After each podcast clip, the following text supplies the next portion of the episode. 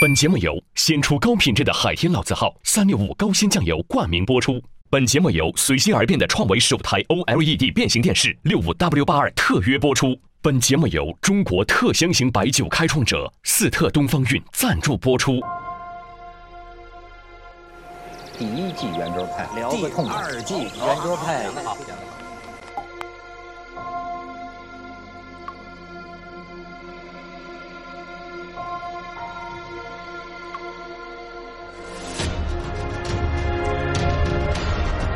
第三季圆桌派，圆桌派第四季。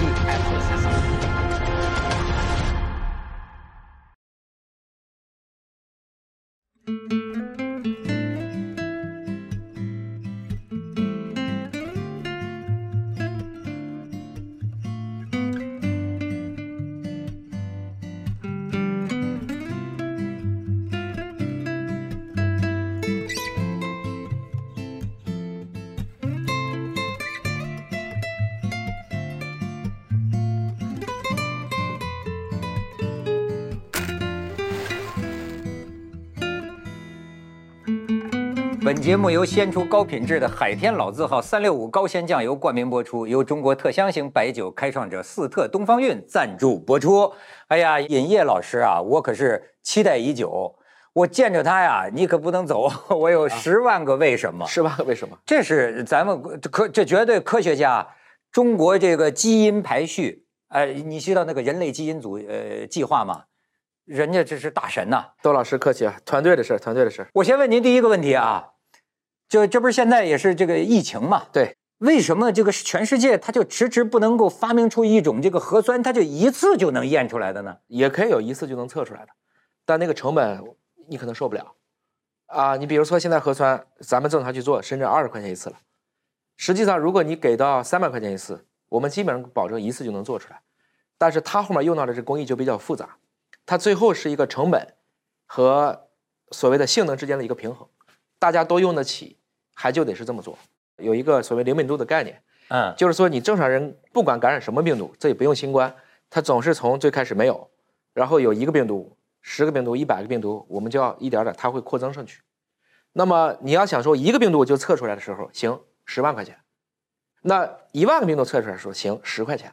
所以这两个之间需要一个平衡。人人类史上啊，就三大科学计划：工程对工程、啊，阿波罗登月、对曼哈顿原子弹是计划，是跟这个并列的就是人类基因组这个测序。对。一开头这个成本有多高？刚才您讲的这几个科学工程啊，如果不是在一开始的时候加入进去，你说我在后面去做一个后发优势，为什么要做芯片？实际上是当年曼哈顿原子弹计划算核爆嘛，算不出来，所以就得做一个计算机。埃尼阿克就这个时候就做出来了，那个时候没有今天的这种芯片儿，就是电子管，通就是一，断就是零，拿这个东西做，所以那个时候咱这一个屋子就够放那一台计算机的，还很慢，都比咱们今天手机慢很多。阿波罗登月计划的时候呢，这些电子管变成晶体管了，变小了，然后火箭上天了。上天了之后，其实它带动了很多产业，包括大家今天用的这种导航、GPS 啊，这种卫星都是阿波罗登月的遗产嘛。对，再往下，硅谷就出来了。一九七一年，八零八六就是最早的 Intel 就出来了。那一年，那一年您四岁，哎，您知道我哪年出生啊？是是计算机呀，这个计算那年您四啊，岁。我黑材料啊！啊，盖茨和乔布斯都是十几岁，啊，就刚好是看到了阿波罗登月，也想到了应该可以去做个人电脑、做 PC 了。所以人是时代的产物，人创造不了时代。归根结底，你只是把握了时代的脉搏。嗯然后在硅谷就开始创新，大家就开始把电子管、晶体管、集成电路、大规模集成电路，然后大家经过几代不停的研发，最后就知道的就是阿斯麦，大家知道的做光刻机，荷兰这一家其实是多个部门最后整合出来的。这种技术是买不来、讨不来、要不来的，哦你必须在一开始就跟上了。所以我们今天讨论的说是卡脖子，产业上的卡脖子，实际上是技术上和科学上的卡脑子。但有的时候呢，我们要不就转场，要不然就按照实用主义，根据一个大的问题导向，我们就做更加适合于中国发展的，这都行。那就说到人力基因组计划，华大当年是拼了命的，叫擅自代表中国，因为当时你怎么能代表中国呢？其实你很难说你能代表中国嘛。但是，嗯华大几个创始人呢，当年就找到了国际人力基总计划的负责人，说我们能不能代表中国人？代表中国人行不行？啊，这是杨焕明院士啊。最后这个他也通过自己这个这些所谓的朋友圈吧，最后就加进去了。加进去了以后呢，其实最核心的其实是在于就能够跟当时的美英德法日这五个国家加上中六个国家，大家一起测完了一个人，那是一个白种人的全基因组啊，这个还不是一个人的，实际上是很多个人的不同染色体混在一起测的。那是哪一年？从八九年开始提要做，九零年开始启动，差不多公布草图的时候是两千年，嗯，发表文章的时候在 Nature 上发表文章的时候两千零一年，所以今年刚好是二十周年。两千零三年的时候是把这个人类基因组计划呀，一共三十亿个碱基全部都基本上都填填完了，是一个人的，一个人的就花了十三年，就从九零年到零三年算吧，十三年时间，多少钱呢？我现在可以回答你，三十八亿美金，三十八亿美金。他是一个男性，因为男性是 X、Y 都有嘛，如果是女性是两个 X 嘛，这样的话他是测了 X 测了 Y，男女不平等。不是这么来测。这 这这意味着什么哎呢？意味着我们已经了解了我们这个物种所有的基因的数据吗？顶多说你给了你一本康熙字典，但是你什么时候开始能写文章，什么时候能写出唐诗宋词，不知道。就是刚把康熙字典给你弄明白了。那也就是说，我们我们这个我们这个物种当中，每一个个体对，身上都储存着全人类的遗传密码。一个人大概相当于全人类密码大概百分之八十七，就一个人代表所有人类的百分之八十七，差不多可以这么理解。但是我们俩之间的基因差别千分之五或更低。咱们俩就长得这么不一样，对，就是这样。因为三十亿嘛，三十亿乘以千分之五，你乘出来还是个很大的数了。而且那你说我们要跟猩猩呢？大概也就差四个点，百分之九十六或者更高，大于百分之九十六。有一些数据是九十八，就你跟猩猩之间的差别就差百分之二，所以相似度是不要不要98%，我们跟狗呢？跟狗大概不会，我我我就讲保守数字啊，不会低于百分之八十五。我们跟老鼠大概百分之八十是一样的，我们跟一条鱼百分之六十三是一样的，我们跟苍蝇大概百分之四十是一样的。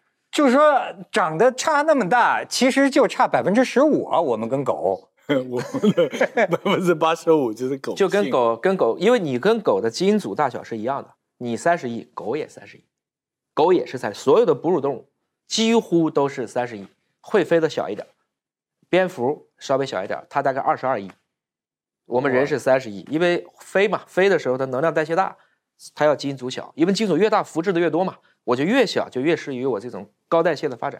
所以蝙蝠是哺乳动物，要不然为什么我们现在说一个冠状病毒都是蝙蝠身上带来的呢？嗯，它是我们一样的温血哺乳动物，鸟鸟也可以，但是鸟和哺乳动物，你听过禽流感，你也听过猪流感，你也听过蝙蝠到果子里到人类，归根结底它们是温血动物，体温都是恒温的，基本是三十七度左右。所以你说蛇身上的病毒会不会感染人呢？几乎不会，它是变温动物。哎呦，这个真是有意思。你看，我我我我我我得请教您，我这个文科生啊，呃我们现在基本上基因好像明白，可是实际上我老有一个想不对明明白的东西。嗯，比如说这个病毒，对不就是说一层蛋白质？对我的理解，哎，，对，包着个小纸条，差不多。这不就是包着一个一个指令，对一个 message，一个一个信息，是它也不算是，就是它是个什么东西？它这个纸为什么这是什么？那破坏力那么大，对嗯这个就相当于那个太神秘了。它的最核心的就是那个纸条上写啥了。嗯，就像您刚才举那个例子，如果那是一个给雍正的那一个密折，说咱们今天杀兵部尚书，这个纸条就写“杀兵部尚书”这五个字，雍正画一个道儿，这事儿就大发了。所以关键看纸条里写了什么。徐老师，你对这方面，哎，我也给你机会请教咱们这大神。等一下，等一下，我现在前面没听明白。哎，我先问几个基本的概念啊，您知道，比如说我们的肚子里有多少病毒吗？多少种病毒？肠道里猜一下，是不是也是几十亿嘛？那就数不清多少种？哦，多少种。多少种？不是说它的总量是多少种，最低不会低于现在一个数据是十万种，另外一个数据是十九万种，这些还只是噬菌体数据，也就是你的身上带满了各种蛋白质裹着的小纸条。问题是绝大部分纸条跟你没关，少部分纸条对你有利，只有极小部分的是对你有害的，我们才称之为这些叫做传染病。所以实际上，在我们所未认知的，大概至少有上百万种病毒吧，至少是这么一个量。我们绝大部分不认知，我们今天认知能够感染人类的，不过是其中的几百种，还有绝大部分对你是中性，甚至是有利的。那个那个就是发指令，呃，告诉我要吃什么的是什么？那细菌，嗯，但是有一些病毒是专门吃细菌的，叫噬菌体，它专门是吃细菌的病毒，因为病毒比细菌要小很多，所以就是说，我们人类呢体内携带了大量的细菌，携带了大量的病毒，还可能带真菌，比如说脚气，嗯你肯定就有真菌了嘛。比如说我们很多的一些啊、很多人还有寄生虫呢，身上还可能带有像疟疾啊，你带了疟原虫、蛔虫、钩虫、绦虫，这都可能有。所以人类呢是一个生态系统。我一直说人类不是一个人，我们今天绝不是说我们几位在这儿，大家就就是我们几个各自的个体，我们都是一堆生态系统对一堆生态系统的一个聊天儿。就等于说，你觉得你是你，其实可能也有点狂妄，没准你身上的细菌比你身上的细胞还多了。大概是三到十倍。如果从细细菌量比细胞量要多对对，人家细菌来说，你怎么是徐子东呢？你是我们细菌呢？对，徐子东是一座山，在山上长的更多的是树。现在山说我没树，不对的，其实你是长满了树的山。就这个真菌其实百是百分之八十五是跟狗一样，啊、你的你的那座山里面的每一个细胞里的基因，百分之八十五以上和狗是一样。现在你们做出来的这一个人的这么多的那个基因，嗯这个科研成果归谁的呢？呃，基本上在人类基因组计划的时候定了一个很重要的一个原则：共有、共为、共享。哦，这是全世界定的。当时定的一个，因为一个人的基因必须公开，这个不公开，我们当时特别强调了基因不可专利，自然条件下的基因不能专利，因为一旦专利，你说你一个人的基因，这属于自然发现的内容，不能专利。所以当时在这个学术界呢，是有一个非常强烈的一个信号，就这个东西应该是能够被全人类去所谓可以去共享的。哎，这个有意思。你看，这个全人类它有理性，全人类最早这个登月呀、或者宇宙开发的时候，全人类也得协议，什么火星啊、月球啊，不属于任何一国私有的，是人类共有。你看这个基因图谱，对吧？它也是不能私有。哦，才明白人类命运共同体的意思。在那个点上，确实是这么理解的。就那问题是现在在这方面怎么样做研究对人类有好处呢？对，比如说，两千零三年的 SARS 也是我们做的，那时候我刚加入华大不到一年，就刚好在一线。当年 SARS 就离这个地方大概几百公里，嚯、河源的一个哥们儿嘛，吃果子狸嘛，这嗯这个哥们儿还在啊。我这个后来还专门去问过他，身体还挺好的，就他自己传染了很多人，但他自己现在还非常的强壮。当然那个时候吃果子狸是南方的一个普遍现象，不是说只有他能吃。这不是好习惯。不是好习惯，这是一个陋习嘛，不应该。但我说的是什么呢？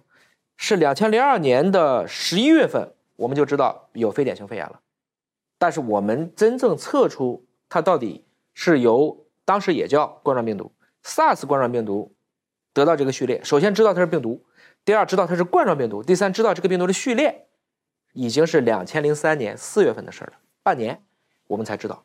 所以这个过程中呢，等于中国先爆发的这个病例，最后美国、加拿大，包括中国香港先测出把这个序列给测序完成的。中国在这个问题上慢了，当时知道是微生物，但不知道是病毒，因为我们一路带到了支原体上去，想了好多，认为是支原体。支原体是一种比病毒稍微高等一点，比细菌稍微低等一点的一个中间的这样的另外一种微生物。当年那个西班牙流感的时候，其实也是全球好像大部分科学家呀一度认为那是一种细菌。对，那都其实那个时候也有少数科学家指出它它是一种病毒，对但是没有获得这个大部分人的相信，所以就沿着那个细菌的那个方向一直在搞搞搞。窦老师，我先插你这一段哈。病毒我们知道它存在是一八九二年，伊万诺夫斯基当时就用了一种滤器，就咱们的筛子，把细菌都挡住了。但是筛完了以后的东西还能感染，他就知道了这个东西我挡不住，就是它能更小，滤掉了。至少比细菌还小。哎，病毒比细菌要小很多是？小上百上千倍。一个新冠病毒和一个女性的卵子，您知道差多少倍吗？多少倍？周老师猜一下不，知道，猜十亿倍，十亿。十亿呀、十亿倍。哎，那它是那那它的分子，它比分子它是它它就是一个分子，它已经接近于快到物理级的分子了。一个病毒一百个纳米，就新冠病毒啊，我们想的一个球是一百个纳米，一个未成熟的卵子是一百个微米，我们或者说就零点一个毫米，针尖那么大，所以人眼的分辨率刚好能看得见，就能看见卵子，这是我们唯一肉眼能看见的细胞，就是这个卵子。那我刚才那个是纳米，现在说的是毫米，中间还隔了一个微米，这个东西一乘上去，就是十的三次方在球体，所以就差了十一倍，十的九次方，就差这么大个东西。我跟他讲，一八九二年的时候知道有病毒了，没看见就。筛出来了。一九三零年的时候，德国人发明了电镜，是要把电子当成光去用的时候，我们才能看见病毒。可是西班牙大流感是一九一八年的事情，所以这个时候离我们看见病毒还有十多年呢。不知道所以那个时候你猜是病毒也没有证据。看不见，人归根结底没有几个人像爱因斯坦靠物理公式想出来，他就认为就对了。绝大部分都是眼见为实。不光是你们，我们科学家也一样。但是就说这个跟精子比哪一个大？精子比卵子小很多了，但是精子比新冠病毒还是要大。还是比新冠病毒？对，大一亿倍，那也那也就是说，将来 那倒没有，到大不了一亿倍，如果大几十倍吧，这么一个几十，倍几十倍。哦，那啊，精子非常小啊，对，精子看不所以男性对于人类的贡献几乎没有，都是卵子干的，都是子宫，卵子加子宫加女性。哎呀，谢谢我记得您好像以前在那个播客里就说过一句，说女性永远是你给她一个东西，她就给你很多的放大馈赠。给你很多馈赠。那您刚刚意思就是说，如果这个工具发展到一定的这个程度，我们就可以瞬间检测，比如说这个空间里有没有新冠病毒，就可以说的对。所以这一次我就回来，这一次测完了以后，我当时就知道了。首先这是冠状病毒，第二个我知道它不是 SARS，因为它俩的基因相似度只有百分之八十不到，差很大。病毒差百分之二十就很大了。你看，比比比比我们跟狗的差别差别多大了都大。所以它俩呢最多就是一个妈生的，我们叫都是冠状病毒科的，但是是两只儿，是两只，这两只是不一样的。那时候也没有名字的，嗯，当年就没法定名嘛，但是肯定不要污名化嘛。你比如西班牙大流感，这是很扯的事儿，这跟西班牙没什么关系。对，嗯它只是西班牙国王感染了，最后就扔个名字，你们西班牙国王都感染，就叫西班牙大流感了。人类对病毒甩锅这个事儿不是从现在开始的，一直都甩。对，因为当时啊，还有一个原因是这个第一次世界大战。实际上呢，你比如说在美国先起来的这个西班牙，流感，是的，然后呢，美国、法国、德国这些参战国呀，大量士兵感染，但是它这个这个东西影响战战局啊，所以都不说。但是西班牙是中立国，所以相比之下，这中立国就说那就是你你你得的，那两边都隐瞒着。我们历史上干过好多这样的事情，比如说我们现在南方也有个叫地中海贫血，就是一嗯，种败血，其实实际上是一种坏血，就是因为最早在地中海发现的，其实后来发现哪都有，只要是这个纬度有疟疾的地方就有地贫。地中海贫血传播的那。它是对抗疟疾存在的，因为得了得疟疾和得地贫，在治不了疟疾的时候得地贫好，因为地贫携带者是不得疟疾的，或者说得了疟疾以后症状比较轻，它是两害相衡取其轻的一个表现。今天已经没有疟疾了，地贫就变成一个很重要的遗传病了。但是你把这个名字叫做地中海了，大家就想地中海贫血是不是就只在地中海？不是，它只是一个病名。香港脚呢？香港脚也是一个污名化嘛。其实你说这种脚气哪没有嘛？二零一二年的 MERS 也是叫中东中东呼吸其实人家也很郁闷，为什么叫 Middle East？那明明就是骆驼身上带来的，所以现在就不要去污名化。应该骆驼死，不是这个呢，我就接着讲嘛。拿到病毒，然后按照中国的传染病防治法，我们必须跟 CDC 合作，然后他公布数据嘛。实际上这个很短，两周就出来这个结果了，相比于半年快很多。嗯你刚才不是问我有什么好处吗？就可以做诊断了。只要我知道这个病毒的全貌，人是三十亿个碱基，病毒冠状病毒三万个碱基，只有三万个。但是这三万个碱基里面，它很厉害啊。这三万个碱基，当你面对你三十亿这个长城的时候，我只要打你一个点就够了。这个点就叫 ACE2，就是细胞表面上我们假定有一个门。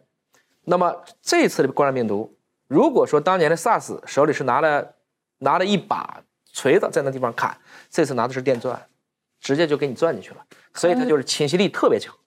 然后从最开始的阿尔法、贝塔、伽马、德尔塔到德尔塔的时候，他已经手里拿的不是电钻了，他基本上拿了个火箭炮了，直接看了门就直接开一炮就给他炸就是。比 SARS 要高那个一千倍是吧？它的这种我们有个值叫基本传染数，就是我们都不采取防护，我一个病毒一天可以传染几个人？SARS 就是三左右，新冠刚出来的时候推测是三到五，但是已经演变成现在是第四代就是 Delta 株或者叫印度株，这个猪的时候已经基本上在七到九了。七到九是什么概念呢？接近于我们历史上传染病最高的麻疹，啊或者是类似于啊，就总之这是属于病毒里最强的这一类的，比流感的传染性还要强。这就是为什么最近全世界不安宁，就是因为 Delta 株又起来了。对，这个病毒是一种怎样的存在？它甚至连个生命都不能算。对，严格意义上讲，它确实不具备生命的很多特征。对它算怎么回事儿呢？就是它这跟几十亿年跟我们人类，甚至是不是跟生命同龄？应该说，应该来讲，它是说最古老的生命形式，可能就是病毒。病毒至少是其中的一种。如果按照呃亚亚里士多德呃当年的一个哲学，亚里士多德认为呢，这个呃万物啊是有一个最高目的的，嗯，就是所有的这个这个目的，比如说他说这个一个东西分质料、对。形式，对。但是形式，你比如说啊，木材最后的目的是桌子，桌子最后的目的可能是房子，他这么一测，他是逻辑的，他一直一直，所以呢，他就提出那最高的存在就是神，就是所有的东西它是个目的论，目的论，啊。对。那么有的时候我们不禁就按按这个说啊，对，你比如说，要是说我们这个生命，我们可以说最早什么呃单细胞生物越来越复杂，越来越复杂，那最后是为了变成我们这个人。但是呢，这个病毒它存在，而且它就它一直就这样。是那我有点不太懂，它是要变植物还是要变动物？它是它的目的是什么呢？它是这样子，就是说，我们从两个角度去思考这个问题。先从大家比较容易理解的，这个有一个人叫理查德·道金斯，写了一本很著名的书，上个世纪八十年代吧，《自私的基因》。自私的基因，自私的基因，他就讲，人之初，性本善，性本恶都不是，性本私，没有什么对错，我就是想繁殖自己。对病毒恰恰把它理解成就是几个基因的组合，它唯一存在的目的就是复制自己。比如说，它像伏地魔一样，可以装到几个魂器里去。你看见病毒已经死了，但是恰当的条件重新组合，它又活了。而病毒这种生命形式的存在，就是当无机向有机打破这个界限所产生的一个比较基础层次的东西，你看到生命，它还没到生命，它就在这个边界上了，前生命，也可以这么理解那。为什么别的星球没有？我们只只是不知道，你怎么知道没有？就是这是一个不可知论，而不是没有论。那病毒有没有可能进一步再发展呢？当然可能啊，嗯它的发展很，它很简单，它对抗你就行了。嗯，很多人给我讲说，这个病毒没有智能，为什么这么厉害？我说它不需要有智能，它对抗人类智能就行了。对啊，就按照咱们这个生命的规律，它为什么不继续进化成为一个有机的生命呢？因为它已经可以有它更方便的方式进行寄生就行了。寄生对它来讲是能耗最低的，最利于自私的基因发展最大化的。那为什么我们这么不自私呢？我们到到这样，就它比它跟我们比越越搞越谁更高级啊？在做生命科学，一般就会遇到这个词，大部分人听到的是进化，但实际上 evolution 这个词正确的翻译是演化。演化呃天演论嘛哎没有，对，就严复翻译的非常准。物竞天择，最适而不是最优啊。嗯，其实没有最优嘛，只有更优嘛。所以新冠病毒之所以厉害，就是在于你怎么变我就怎么变，我根本不需要，我是你的镜子，镜子没有智能吧？但是你想化妆，我就造出你的样子。我不需要跟你人类一样，你又搞疫苗，你又搞这个，只要我基因跟你用一套法则，我能撬开你那个门，我就赢了。这是病毒的生存规律啊。所以人类，比如说中国是怎么战胜病毒的？我经常我们可以举出很多例子。我们中国有很强大的社会组织能力，党和政府组织起来了，我们科学家都很努力，老百姓也都很配合。但归根结底，你用的病毒不会的语言，病毒不会隔离啊，病毒可不会大家集体去做公共卫生行动啊。但是你要用疫苗去对付病毒，你看着，你永远对付不完它，因为它一直会变，它一直会变。就像流感，最后这个病毒和人类不是取得了一个皆大欢喜的一个一个结果吗？哦，最终疫苗对付不了它吗？我们可以说没有疫情了，但是我们不会说没有病毒了。所有的病毒几乎在一定感染了一定层次以后，都会变成比较趋于温和的状态。因为如果病毒把人类都搞死了，它自己也就死了。我们现在能看见的趋势是，虽然德尔塔病毒传染性越来越强，但致死率比开始已经大幅度下降了。它现在致死率和重症流流感几乎相当，在千分之一左右，虽然还没有降到万分之一。这不这是它自己变得毒性减低，还是因为我们的注射疫苗？都有都有关系。注射疫苗肯定有用，因为虽然说注射，你看我们最近感染的好多都是打了疫苗的，嗯但是没有危重了嘛。至少在危重性上来讲，我极大的降小了这个概率。我们用网络游戏的语言，暴击率被降低了，感染率还是在。我这不懂那么多科学道理啊，但我有一个简单的想法，我总觉得对付这个病毒啊，靠疫苗，就像你刚才说的，这个魔高一尺，道高一丈，这样没完没了。是什么情况下人类可以觉得暂时打赢这一仗的？就是有一些药能够使得人得了这个病不死，或者不那么容易死。是，我们就想想流感，流感其实在历史上已经来过无数次了，但是1918年这次因为一战引起的流感是最难对付的。那么我们什么时候跟西班牙大流感基本上可以说握手言和了？差不多到了一九十，就是二十世纪的三十年代左右，差不多可以握手言和了，因为你也对付不了它，那个时候还没有疫苗。可是您刚才问那个问题，流感今天有药吗？没有啊。还是没有，还是没有。我们今天你说流感，我们有时候开玩笑，吃药一个礼拜好，不吃七天好，能能都一样，只不过是让你更舒服一点儿。你鼻塞了，我就帮你去血管，我给你收缩一下，让你舒服点。你嗜睡了，我就让你继续睡觉。不，但是流感不会造成很多人死亡啊。那是因为一九一八年那一次已经死了五千万到两亿人。我们跟流感那个时候相比，我们对付病毒的方式并没有变，但是我们的生命照顾能力变强了。什么叫生命照顾呢？呼吸机啊、重症哦，监护、ICU ICU 这些都算支持力量。人类的支撑你，让你所谓的扶正窃邪的能力变强了。对因为我老在盼望有一个什么药，艾滋病不是这样吗？对不对？您可以这么去看这个问题啊，比如说川普去年十月份曾经说他得了一次新冠，嗯，然后他用的药物是一种单克隆抗体，就再生元的那个什么，嗯是美国的几家公司来做的，但是那个量我当时看了一下，他当时要打八八个八克的抗体，也就是说这种治疗的剂量也许有用，但问题是一般老百姓绝对打不起，那个东西是一个百万级或千万级的这么一种治疗的水平。这很贵是吧？首先很贵，这是一个。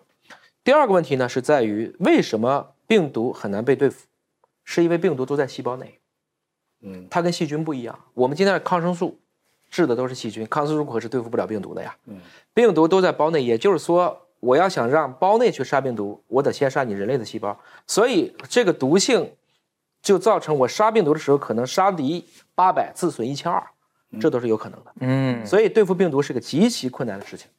所以最后，我们人类跟大部分病毒最后都变成了一个和谐共处的一个一个状态。那我那我问你一个可怕的问题啊，但是这不可，但是咱们不能不想这个问题哈、有没有可能最终某种病毒灭绝了人类呢？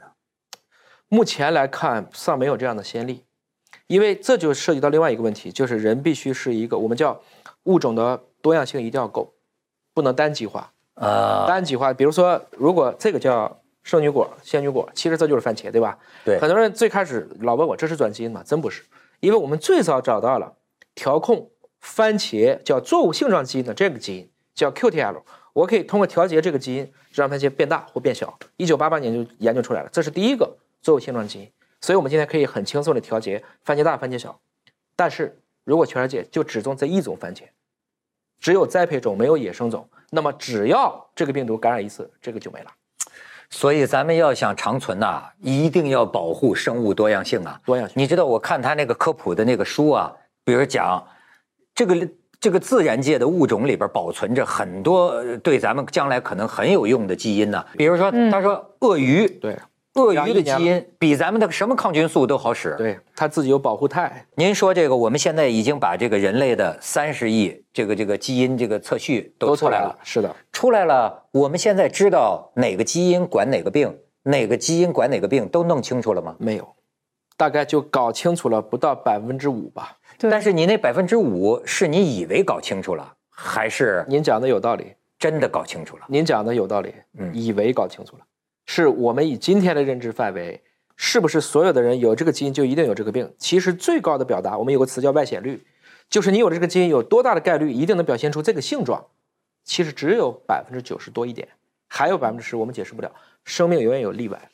对他不准。你像我老，因为我做过这个，就是就是基因检测嘛，他老给我发邮件说，哎，你的这个恐高症怎么怎么样？我说我没有恐高症啊。他可能觉得类似我这种 DNA 的人就有很高的恐高症的可能，是这个样子。他会把一些关联关系和因果关系混淆，关联和因果混淆，这个是我们做基因这一行的经常遇到的。所以真正能用于疾病诊断的，做这种轻基因检测是不行的，还是要按照严格的，我们叫有自己一套基因诊断的标准。那个里面能诊断的东西就很少了，其实并不多。但是窦老师，你刚才说那个问题，也可能我们永远都不能把一个基因对了，所以就说我问您这个问题，关系到我们文科生啊对未来的这个很多忧患。比方说，就我们整天在新闻上看到的，比如说我们知道了这个治疗癌症的什么基因，是声称知道了，是。那么甚至现在有了所谓的基因编辑技术，是。那么这个基因编辑技术听起来好像简单。那既然是这个基因导致你得这个病，咔嚓给它剪了或者给它改了，但是我的问题是，你怎么知道你动了这个会不会动了别的？牵一发而动全身，这个东西咱有谱吗？没谱。这个你说的是对的，这个你说的是对的。就是我们今天摁了葫芦起了瓢这件事情，其实在基因编辑上是一个大家现在看得很清楚的问题。也就是说，很多人都会问我能不能。编辑出一个完美的人类，我说根本就不可能。首先，人类什么叫完美？第二个，按了葫芦起了瓢的这样的事太多了。我们今天唯一能做到的是把一些错误的改对，仅仅是这一步。比如说地中海贫血基因，贝塔型地贫可能就一个碱基错了，那么我把这个基因修复了，我至少让这个孩子原来要去做骨髓移植，要用异种还要打排斥药，变成用自体的，我可以去做。医学伦理也仅能到此为止。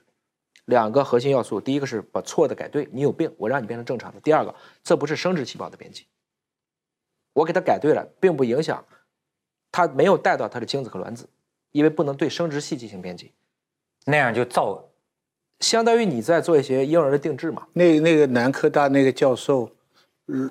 贺为什么不行呢？是叫贺建奎吧？深圳的科学家贺建奎称，一对名为露露和娜娜的基因编辑婴儿于十一月在中国诞生。No gene was changed except the one to prevent HIV infection。某种程度上讲，我们如果重新去看贺建奎当时的基因编辑婴儿的事件，它有两个核心的要素：第一个，知情不充分，就是受试者和最后所得出来的这个结论，这个过程中。有瑕疵，就是参与的这个这些孕妇不知道到底做这个是为了什么啊？可能就简单理解，我这么编一下你就不得艾滋病了，可能会我们说这叫知情。你小孩将来不生肝炎，这样诸如此类啊，这个意思吧，就是说不充分。第二个问题是，其实在这个过程中呢，他这一步在编辑的时候已经脱靶了，就是并没有什么叫脱靶了。具体来讲是这个样子，就是说，比如说艾滋病，大家听了都很可怕，但确实在自然界当中就有一群人是不得艾滋病，哦，不得艾滋病。这些人为什么不得艾滋病呢？他有一个基因叫 CCR5，如果对这个基因三十一个碱基当中敲除了其中的三十二个碱基，我们叫做把它敲了这三十二个，艾滋病找不到门了，就进不去了，艾滋病病毒。啊，我们简单理解就这个意思。所以说这个人有缺陷，反而进不去。啊，你可以这么理解，因为我们真正认知艾滋病是上个世纪，算是一九八六年、八五年才开始知道这个事儿。那么在之前也可能这是个缺陷，但是在之后它就变成天然不得艾滋病了。嗯，那么这是个优势。哎，这算是个优势了，就是我说的没有最优嘛。对，没有最优嘛。那么其实贺建奎，你如果看他的本意还是好的，因为你对这个家长已经有艾滋病了，我怎么让后代可以不感染艾滋病？最简单方式，我让他不得艾滋病不就行了嘛？嗯，那我就应该准确的敲除这三十二个基因，但是没有敲对，啊，技术上出差错，技术上出差错，而且他知道了，然后还做了移植，哦，那所以这个看起来就更加的没法去说了。深圳市南山区人民法院一审公开宣判，法院审理查明，二零一六年以来，贺建奎等人伪造伦理审查材料。以通过编辑人类胚胎 CCR5 基因可以生育免疫艾滋病的婴儿为名，将人类胚胎基因编辑技术用于辅助生殖医疗，招募南方为艾滋病病毒感染者的多对夫妇实施基因编辑及辅助生殖，以冒名顶替、隐瞒真相的方式，由不知情的医生将基因编辑过的胚胎通过辅助生殖技术移植入人体内，导致两人怀孕，先后生下三名基因编辑婴儿。依法判处被告人贺建奎有期徒刑三年，并处罚金人民币三百万元。三名被告人当庭表示认罪悔罪。当时呢，就是有这么一个担心，就是说你这么修改这个受精卵的这个基因呢，就意味着您说的这个生殖细胞了。哎，我就觉得听起来是说这就污染了人类的基因池，有这个说法吧？就是说，因为因为这俩孩子他将来有没有生育的权利啊？那他如果有生育的权利，他的这个被修改的基因那就变成一个会会被传进去。可以这么理解，就是说我们每个人基因都不完美。我拿我自己举例，我至少已知的带八种基因的严重的携带，就是这个基因，如果我老婆也有，我们俩就有四分之一的概率生出一个可能严重的致畸或致死的一个孩子。但是每个人都有，咱们几位肯定都有，因为基因上没人完美。就像我说的，这个性状也可能是历史上为了对抗某一种更严重的性状而产生的一个遗留。嗯，所以从这个意义上讲呢，我们单纯说，即使这两个孩子被编辑拖把了，会不会影响他将来的生存呢？我认为大概率不会。但是这个口一旦开了，就是你说的，我们可是什么东西都可能做出来了。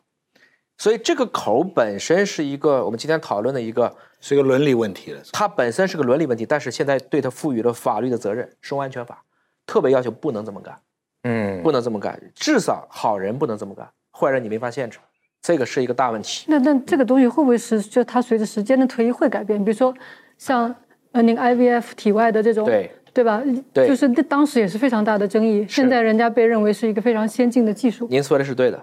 一九七八年，爱德华兹第一个试管婴儿，IVF，啊，就是相当于当年他也被骂的，就是各种各样的伦理都打破了。二零一零年诺贝尔奖，就是因为四百万个孩子都因为这个技术，原来生不出来的不育的夫妇都有了孩子，而且他的第一代也为人母了，就他对他自己还能再生他了，还能再生，这是一个。呃，自然的，而且是是自然的。所以从这个意义上讲呢，这还是个，这是一个对技术的理解，还有个伦理的边界。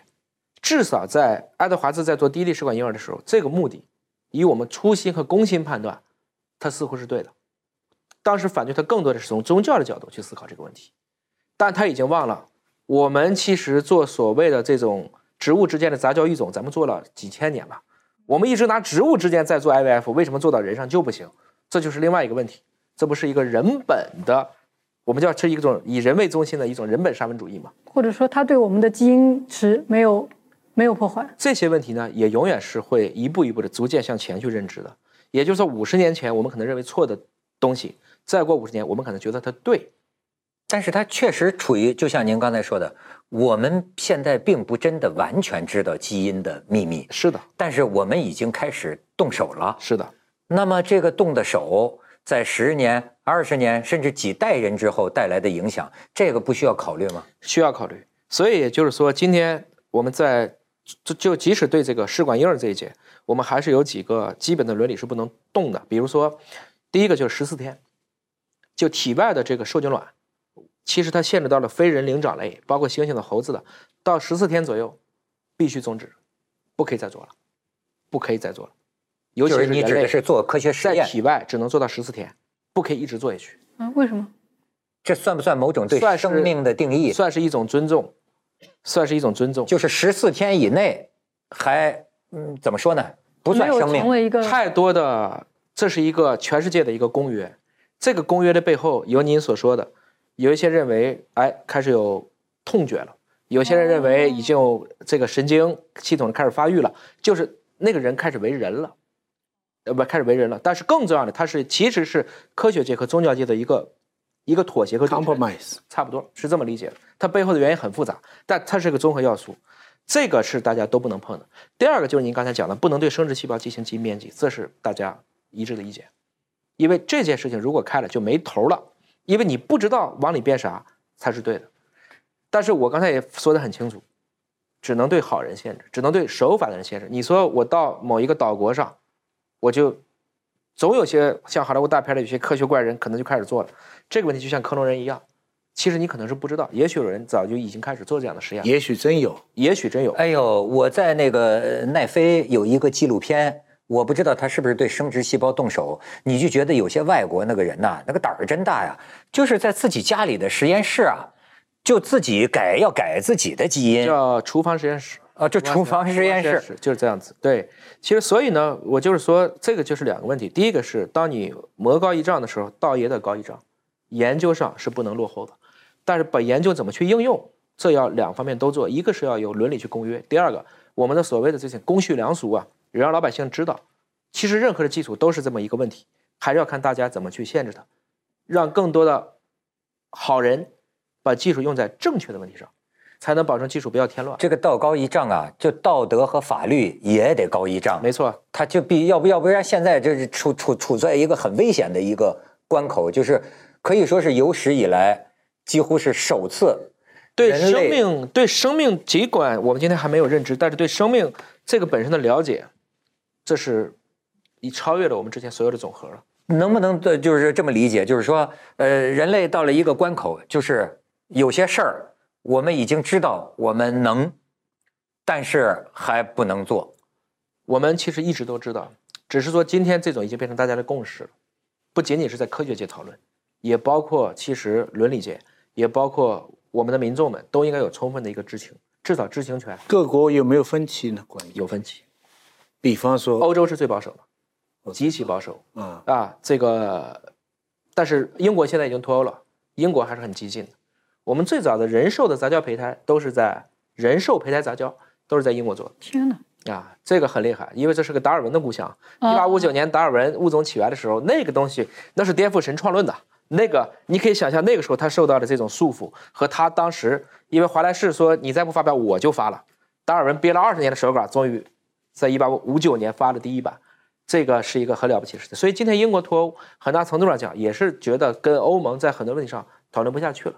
美国是最激进和开放的，他不担心其他的国家会比他快，所以你看起来他就是很包容。其实他的包容是建立在他本身已经建立清楚的科技霸权上，比如说全世界的数据库，比如说互联网那些根域都在他手里。日本跟中国呢？现在在基因行业里面，日本是落后的。日本在干细胞研究、免疫治疗、质子重离子这些领域比较强，基因研究在亚洲当之无愧的是中国第一。再往下的新加坡、韩国都比日本最近更活跃，所以日本在这个时候已经开始往后走了。现有的基因研究能做的最大的好事，就是大家都在往这个方向努力的好事是什么呢？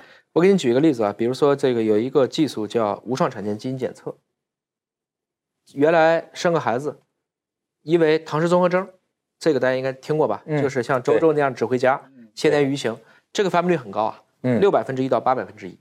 在过去，几乎如果要做这个确诊，都要做羊水穿刺，对，做羊穿。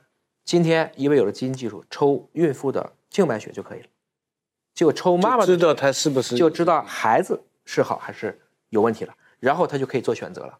如果你觉得没问题，就把它生下来；如果觉得有问题，因为时间很早，基本上可以在那个点上去终止人身，不要再继续把这个悲剧扩大了。但是您就光说这个问题，都有在国外啊，都有伦理问题。天主教？比方说你呃做这个呃产前的这个检测，这个孩子可能是一个那个纯纯裂，唇腭裂，呃啊唇腭裂，嗯，那么呃在国外你看很多父母觉得我我不要终止，就是我这个唇腭裂的孩子他也有生存的权利，我要把他生下来。这 OK，所以我刚才说的嘛，我用的词叫预先知情，你选择权一定是在母亲，其实是在双亲，但更重要是母听母亲的。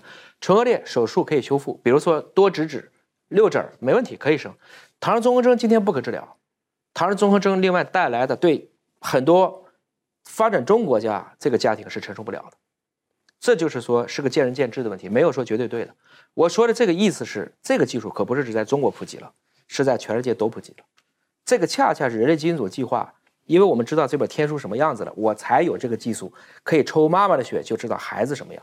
这个技术现在全世界已经做了大约有两千万例了，从二零一零年做到现在，那还有什么病可以这么早的治？大约有我们今天能看到的一百多种遗传病都是可以的，地中海贫血基因、耳聋基因、癌症呢？癌症呢，一般来讲生出来的时候就得的癌症，那就是娘胎里带出来的，我们叫遗传性的肿瘤。嗯，这个比例很低。大部分癌症是后面带来的问题，但是也是正是因为有了基因技术，使得今天的癌症已经不是以前的放疗、化疗、手术，我们以前就这叫三驾马车嘛。实际上，这个就涉及到人类基因组为什么要做，恰恰是为了对付肿瘤。一九六九年阿波罗登月了，一九七一年尼克松上台，然后就当时直接对美国国立癌症中心 NCI 开始大量的去对它加大投资力度，提出了一个肿瘤的射月计划。因为我已经阿波罗登月了，他期望的是我能不能也花一个几十亿美金，我就彻底攻克癌症。因为那个时候美国国力到了一个最强盛的时候，而且死亡率非常高。嗯，那个时候也是美国跟今天中国有点像，是一个癌症是一个最大的问题。结果做了十五年失败了，所以一九八六年，美国的科学杂志《Science》封面，这个有一个诺贝尔奖获得者叫杜尔贝克，就写了一个词，这个词今天在中国用的很多，房地产经常用，拐点。啊，拐点 point。他说的是，如果不测出一个人的基因，我们永远没有办法攻克肿瘤，因为肿瘤是一种基因病，肿瘤是与时俱变的，是吗？就是如果基因里没有这个呃癌症的基因，这个人就肯定不会得癌症。他的问题是你这些癌症的基因生出来的时候都是没有的，除了那部分遗传性的肿瘤，都是我们后天物理的、化学的、生物的，包括你生个气，它都可能累积有害突变，是我们在复制的过程中错了，然后你的免疫系统又没逮到它，它就慢慢的就发展成癌症了。比如说情绪长期不好，那呃会改变基因，会对。会黑非常明确的当生的，就是就这你这一辈子，你的情绪和环境就会改变你的，都不用当生的，当天就有明确的感觉，你 表达五岁就变了。哎呀，赶快笑，赶快笑啊！所以不要生气啊！后来就是说，笑得太大也不行。对，就是反过来用正念，这个人就会改变他。所以现在我们就是奥秘不全，在物理上的时候，现在时空已经不分了，物质和能量也开始不分了。你所谓的能量是有物质基础的，就说意念真的可以改变。意念天然是要消化消耗物质的，所以意念本身对一个人来讲是一个非常重要的一个理论依据。我们今天科学层面上讲，这两个东西就是不可分的。但只是不能判断什么时候生气、什么时候笑会导致什么癌的我们基因的突变，对不对？目前看起来，至少生气这件事情，大概率会引起一系列的症状。当然，最早引起的症状不会是癌症，它首先影响的是你的神经系统。因为你会产生大量的有害物质，甚至让你出现，比如说抑郁、躁狂、两极紊乱、自闭，这些都可能。这些问题，但不会导致中风。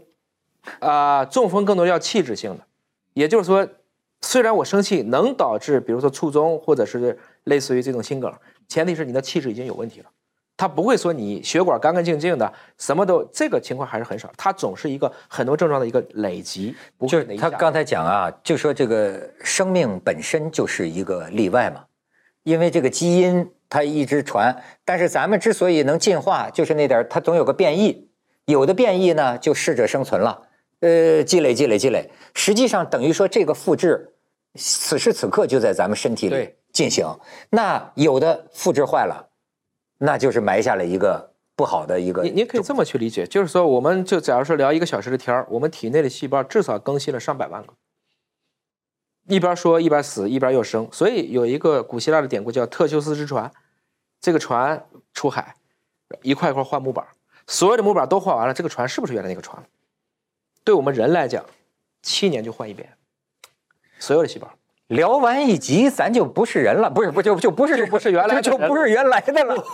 问到我们认识到现在聊天已经三次人生了，再世为人了啊，已经三次人生了。你说改造到什么样？我还没讲完。哎，在这个过程中，之所以你二位互相认识，就是因为都有例外。我们有一个东西没变，中枢神经系统的拓扑结构没变。中枢神经系统的拓扑结构，也就是说，你能记住徐老师。徐老师能记住窦文涛，你们俩有几个神经元的连接在海马体和其他脑区，那个拓扑结构没变，拓扑结构就相当于电话号码或者是身份证，它是一个三维的信息。那要得老年痴呆症了就？那就是拓扑结构变了，就这么理解嘛？要不人您是谁呀？您是谁？那所以我们讲，就是我听说是在你们公司门那个门口有一个那个雕像，底下写的是永生，是吧？永存永生啊，那就是说如果它一直换一直换，其实可以达到这个永物质上可以不灭。就像我们今天用的所有肿瘤细胞是来自于一个美国的啊，我们应该说是一个先驱吧，他也不是个志愿者，就是用这个细胞叫 HeLa 细胞存到现在，这个 HeLa 细胞还在繁殖，还在复制，那个细胞就永生化了。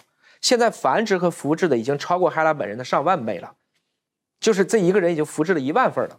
我们都拿这个细胞来做实验，它就相当于这个肿瘤的一个核心的标准。肿瘤细胞就是一个永生的这么一个东西。一一件事情一件一件来。嗯，先说的那件就是说，癌症是跟基因有关，但是目前到现在为止的基因研究，并没有帮助我们去克制和消灭癌症，是不是这样？先说两句废话，正确的废话。没有科学的人文，往往是愚昧的。光讲人文没有科学支撑，但倒过来更危险，叫没有人文的科学是危险的。那当然了，所以本质来讲，基因本私啊，但是如果人性也本私就完蛋了。我们恰恰是用无私的人性在克制基因的自私性，这是人之所以为人的一个很关键的东西。嗯哼，这不是废话，很重要。这是一个，当然很多人听了就是为这是正确的废话。我先把这个这个定论先说清楚，在这个过程中。我们简单的从人类的健康的角度去理解，有三件事情跟基因是高度相关的。第一个事情大家都知道了，外来侵入的基因，传染感染，新冠是最典型的。嗯，对，绝大部分其实我都不能叫感染，因为我们本来就在感染，打引号的。你身上带这么多菌毒，只是说你跟他平时是和平的，他没有闹事儿。我们一般认为你感染了，你脓毒血症了，是因为你跟你微生物的谈判破裂了。嗯，破裂了，这个破裂了有太多问题，衰老了，免疫系统不行了，等等各种问题，这是外来侵入的基因。我们刚才聊了第一个无创产前基因检测，这是一个与生俱来的基因，这个东西决定出生缺陷，也决定每一个人的生存质量。因为我从娘胎里就带下来的缺陷会很麻烦，尤其是遗传病。如果福利在这方面更好，大家也不歧视，有个唐氏综合征，我觉得没问题。如果你真的见到这些唐氏综合征的孩子，比如周周现在在华大。啊，我们就是聘得到我们的雇员，我们自己还有几个糖宝宝，他们都是幸运的。大部分唐氏儿都没有见过公园什么样，不好意思领出去。那是真正的，你不能站在一个无限的伦理高地去讲这个堕胎这些问题，他都要在一定的社会环境下来聊。嗯，现在我们看得见希望的，恰恰是您刚才说的与时俱变的肿瘤。肿瘤的基因生下来是好的，因为物理的、化学的、生物的发生基因突变了。它是个与时俱变的基因，对，那有什么办法呢？我们现在是有办法的。我举几个例子。首先说，我们为什么感觉肿瘤多了？其实它是一个大问题，是在于我们活得太长了。嗯，是一九四九年中国人的平均预期寿命小于三十九岁，三十九岁是可统计上的，还有好多统计不上来。今天中国的平均预期寿命是七十七岁，中国香港是最高的八十六岁。平均可以活到八十六岁，就这一刻生出来的孩子，大概率能活到八十六岁，没有战争，没有其他的问题。这个世纪初出生的孩子，我们现在大概率预测可能会接近九十岁。日本现在已经，它的大阪地区的女性已经超过九十岁了，也就是人类正在努力的活到基因设计的极限。我们现在推测的极限是一百到一百七十五岁，所以我们当时取了个一百二十岁，这其实是背后还是根据哺乳动物来预测的，就是我们可能大概率。大家集体奔着九十岁、一百岁活，这是一个大概率的事件。而从人类如果活到八十岁的情况下，你有多大的概率会得肿瘤呢？大约四分之一，大约四分之一。八十岁，如果一个人能活到八十岁，大约有百分之二十二到二十五的几率会得一次肿瘤。你说一个人得一个肿瘤又得一个肿瘤，也有很少，绝大部分就是要不一个肿瘤就死了，要不一个肿瘤治了就也没有别的肿瘤了，往往是这个样子的。所以最重要的是在于我怎么在肿瘤早期的时候。能够发现它并干预它。对对，所以我们说，测技术没有突然发生的肿瘤，只有突然发现的肿瘤。也就是说，今天世卫提出了第一个可以被干掉的肿瘤。二零四七年，全世界一起，他用的词也很精准，不叫消灭，叫消除。要求是发病率低于十万分之四。您猜猜这个是什么肿瘤？跟女性相关？啊，能够是这个跟子宫有关？子宫宫颈癌。对的，子宫颈癌，子宫颈癌哦，因为现在已经有那个就可以打那种两个接种疫苗，一个是疫苗可以普及了，对，而且现在都是在没有性生活的时候就打。子宫颈癌其实不能叫性传播疾病，因为这个这种病毒是广泛存在的。有人说男性为什么不得？男性很容易倾斜，女性的宫颈大家一般清洁不到，当免疫不好的时候，长期被中高危型的 HPV 感染，慢慢的就变了。嗯，这个过程有多久呢？几年到十几年。我们知道了梅艳芳也是因为这个走的，嗯所以在这个过程中，只要你在中途做一次检测，我就可以干预了。初期的我可能用一些栓剂啊，稍微重视一下，实在不行我做一个简单的原位手术，我都可以很快把这个就解决掉，因为它都是表皮的。对，现在十几岁的这个人，但是这跟基因有啥关系呢？基因在里边起什么作用？这个就非常关键，就是因为这些宫颈，这些宫颈的表皮细胞能够被 HPV 病毒侵入，就跟新冠病毒侵入我们的呼吸道上皮细胞是一样的，只是它是个慢性的。我查的就是基因，我是一定要看到宫颈癌的引起宫颈癌的这些高危型的 HPV 病毒的基因，我才知道这个女性要不要做干预。如果我能通过基因来及早判断癌某一种癌症的，呃呃，因为这个是由就是由传感染引起的癌症，而且是长期反复、持续慢性感染，所以在这个过程中，现在世卫的推荐三年一次，注射疫苗的也要检测，如果有问题了立即处理。所以二零四七年我们是有概率把这个发病率摁到十万分之四以下的，嗯因为它现在还是女性的第二大杀手，第一是乳腺癌，第二是宫颈癌，哎，但这个是其他的癌不行。其他的癌越来越多，比如说结直肠癌也是这样子。结直肠癌以前不是要做结直肠镜吗？嗯现在测粪便，如果粪便说你是阳性了，你再做结直肠镜，这样的话就把原来一百个需要做结直肠镜的人变成五个了，你就让那九十五个节省了医疗资源。因为做结直肠镜你麻烦，医生也麻烦，还要麻醉师，还要提前预约，还要去排空，还要去住就不叫住院吧，至少要占一个诊室。这些过程其实就是因为过去不精准。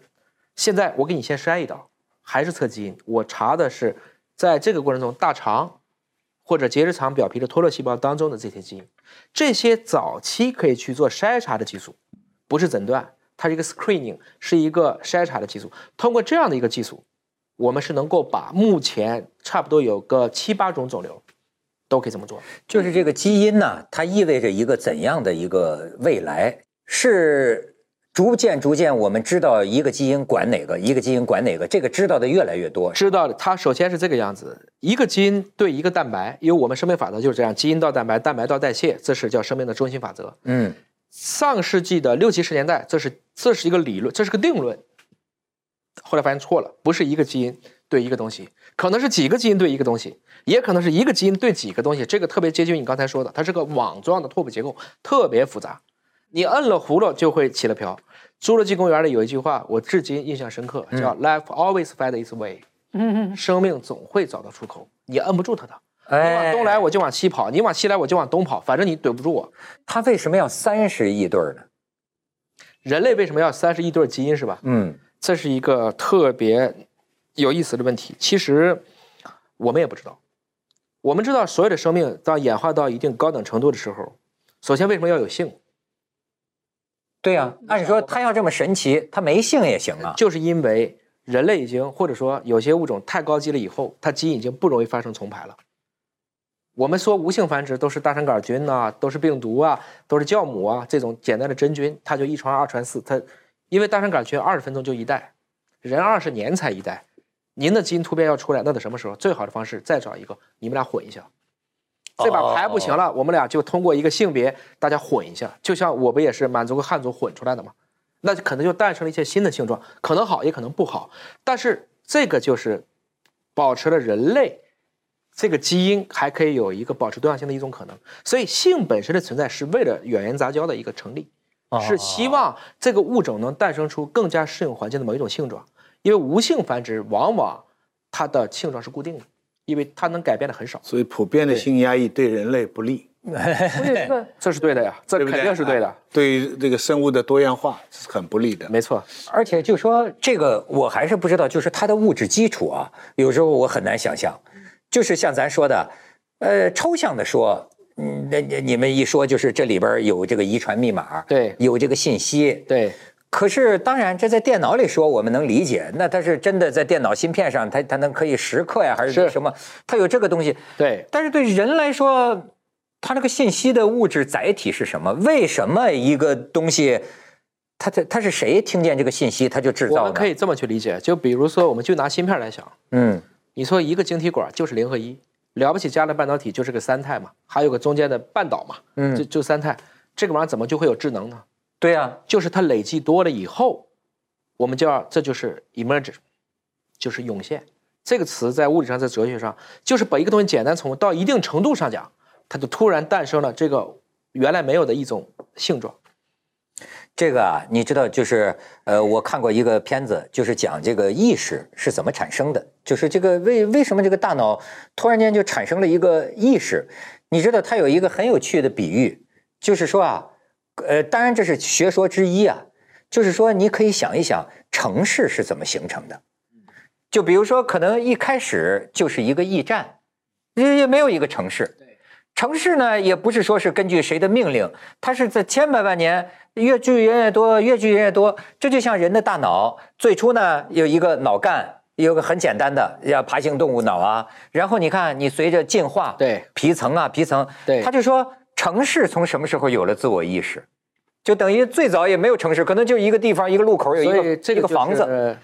这等一个东西啊，就是加到足够多的数量的时候，是不是就是您说的这个？诞生了这个一下子这个词就叫涌现，就是自我意识涌现。就你突然觉得啊，城市就有了智能。实际上，一个现代的城市，我们在历史上看，因为我们从农业社会到现在就是一万年，什么是什么样的城市才算是一个现代的城市？至少要有十万人。一个传染病的最小爆发群体是五十万人，低于这个数字，传染病都没有。因为根本就没有那么多人可以供你去传出去，就是这个数啊，到了一个临界点之后，忽然而有了一，这就毕达哥拉斯的就万物皆数。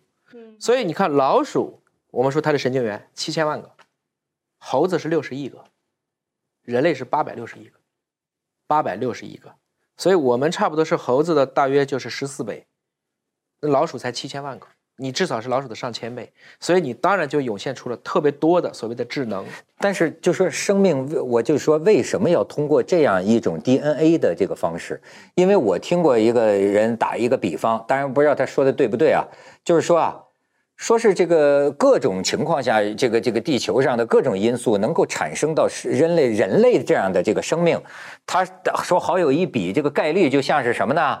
说是在一个操场上。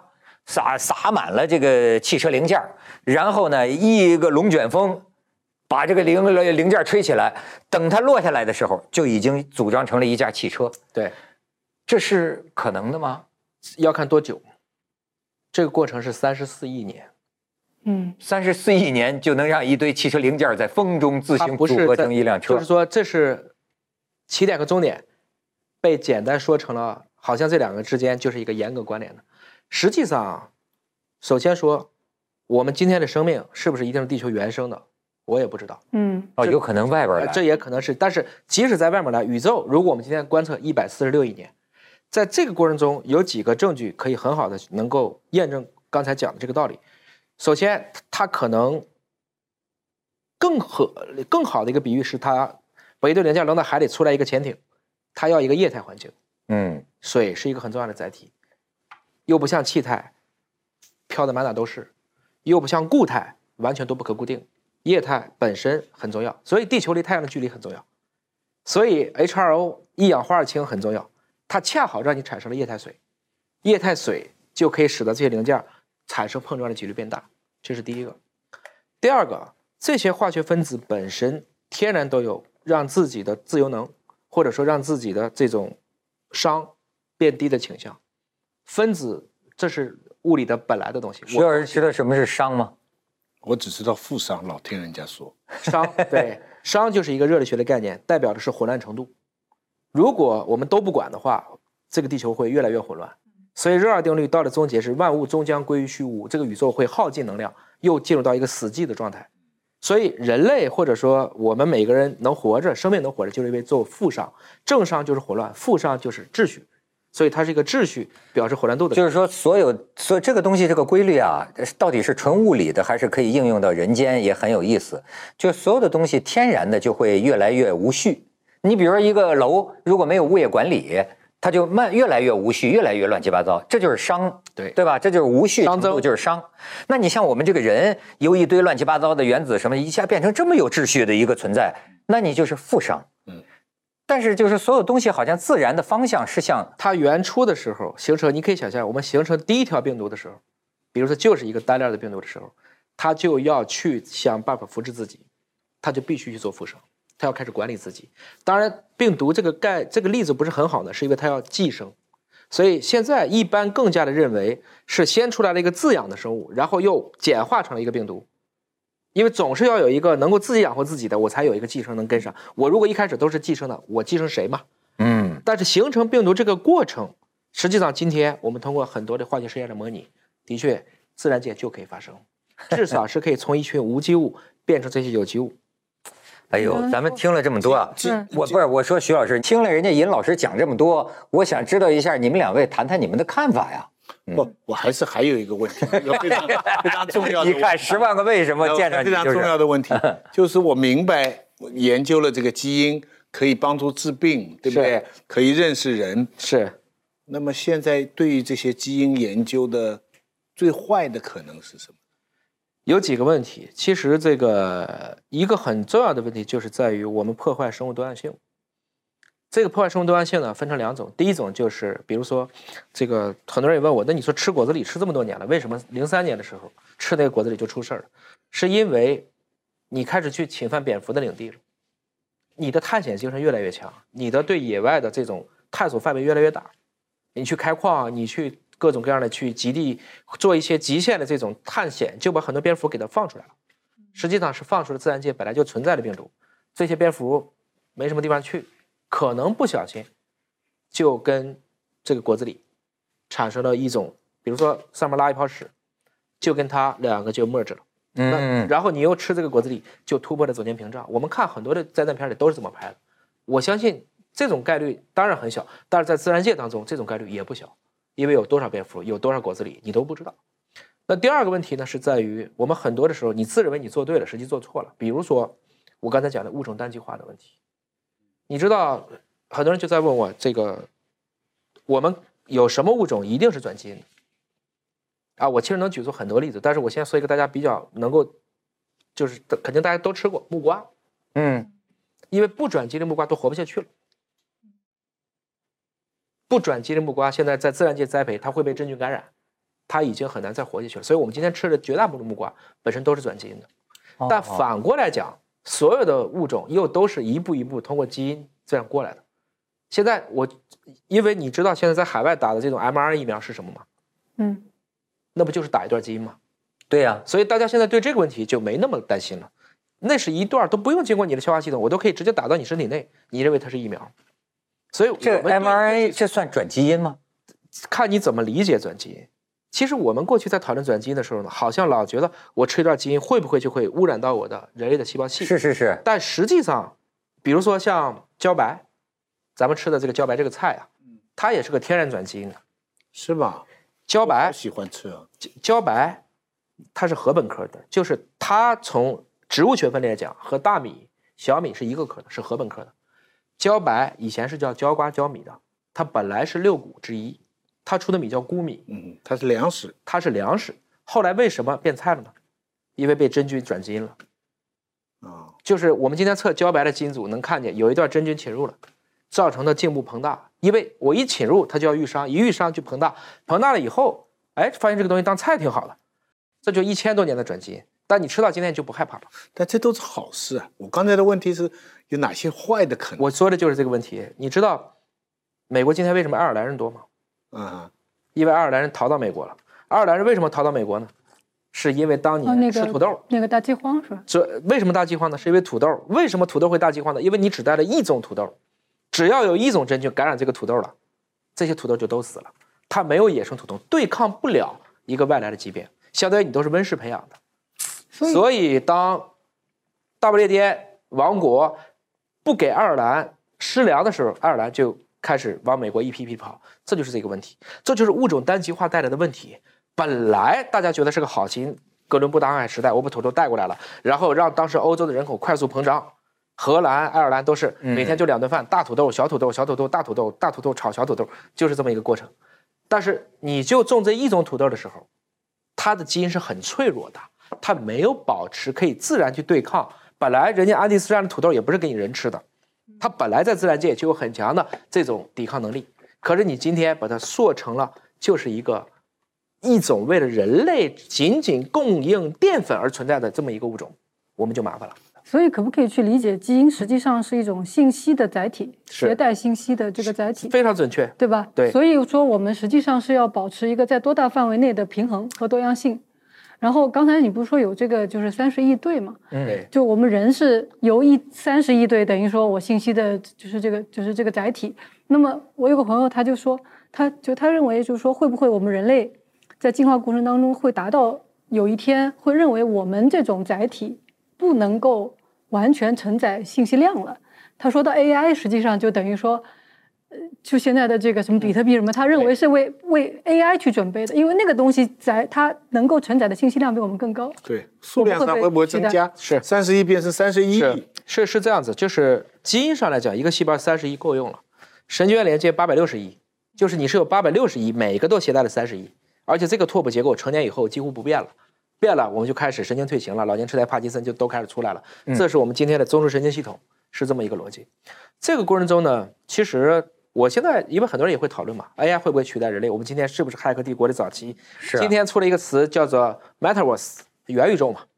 其实我们在做基因有一个词叫 metagenomics，红基因组、原基因组，就是把你全部的细菌和人的基因一起混着讲，因为你细菌携带的基因总量是人类的大概一百五十倍，细菌的基因比我们还多一百五十倍呢。因为细菌的量是你的三到十倍，哦。所以它加在一起，它是个集合。哦，细菌是群体方式在生活的，哦它不是人多力量大啊。可以这么理解，菌多力量大，菌菌多多力量菌多力量大，菌多基因多 嗯。是这样子。所以就是说，你要明白一个很重要的一个事实，就是今天的 AI 我还看不见这个希望。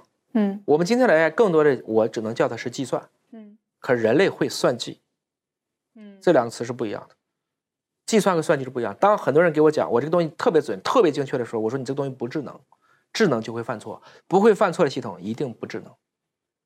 你的意思说啊计算就是科学，算计是人类行为算计是智能，啊？计算算计一定是智能的范围，而计算理论上讲是确定的。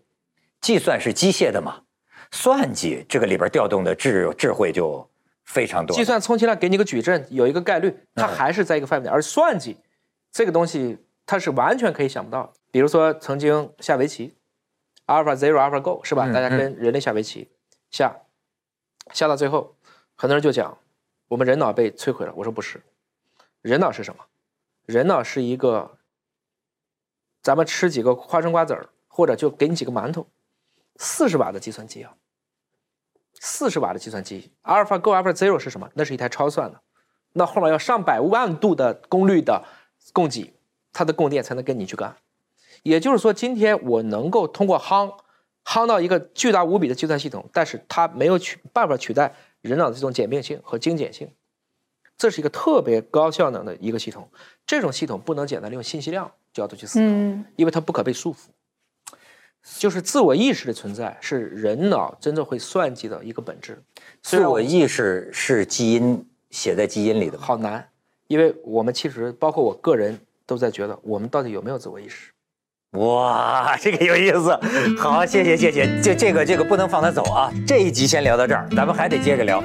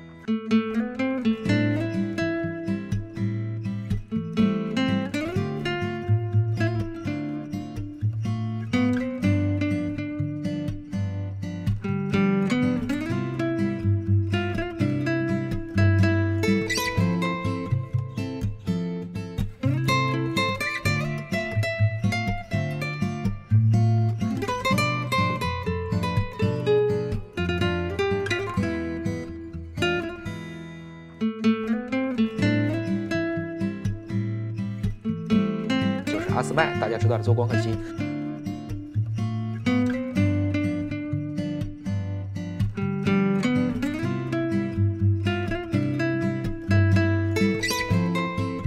，AC two，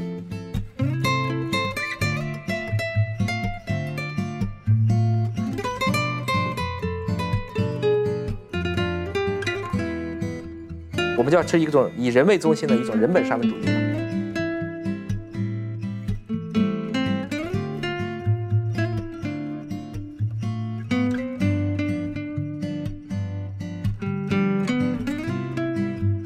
华莱士说你。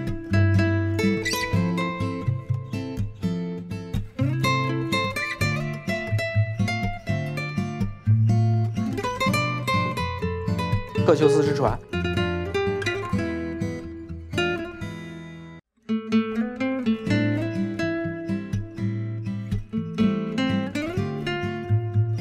那个拓扑结果没变。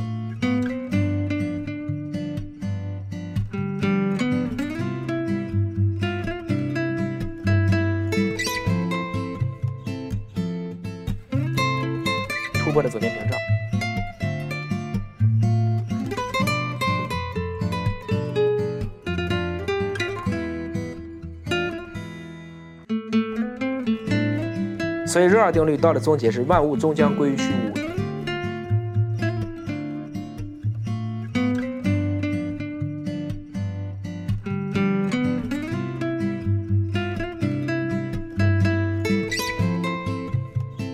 基因编辑技术。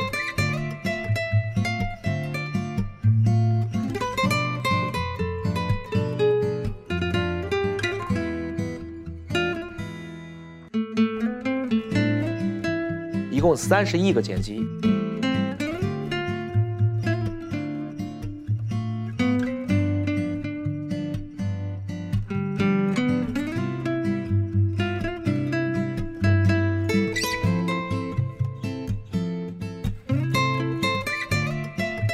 是把这个人类基因组计划呀，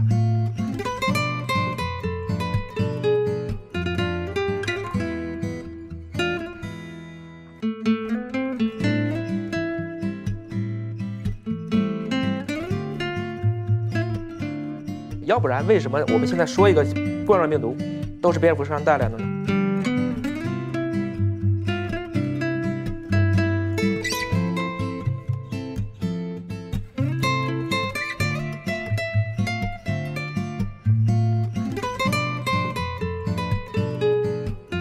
叫 QTL。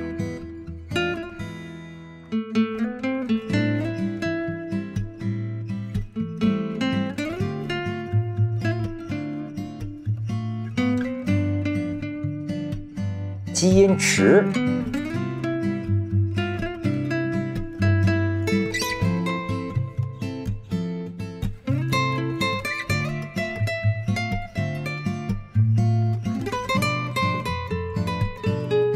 质料对形式对。